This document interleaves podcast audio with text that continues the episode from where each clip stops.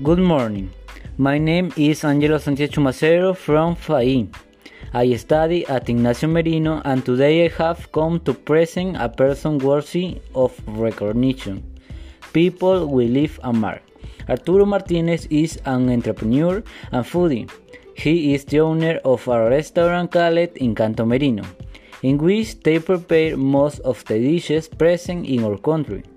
His intention is to promote pride in Peruvian gastronomy and encourage respect for what is ours.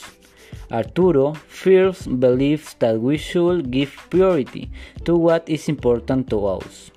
Learning to respect and to live for virtues, his is a task that he does day by day through the incentive of knowledge of all our dishes with the highest possible quality.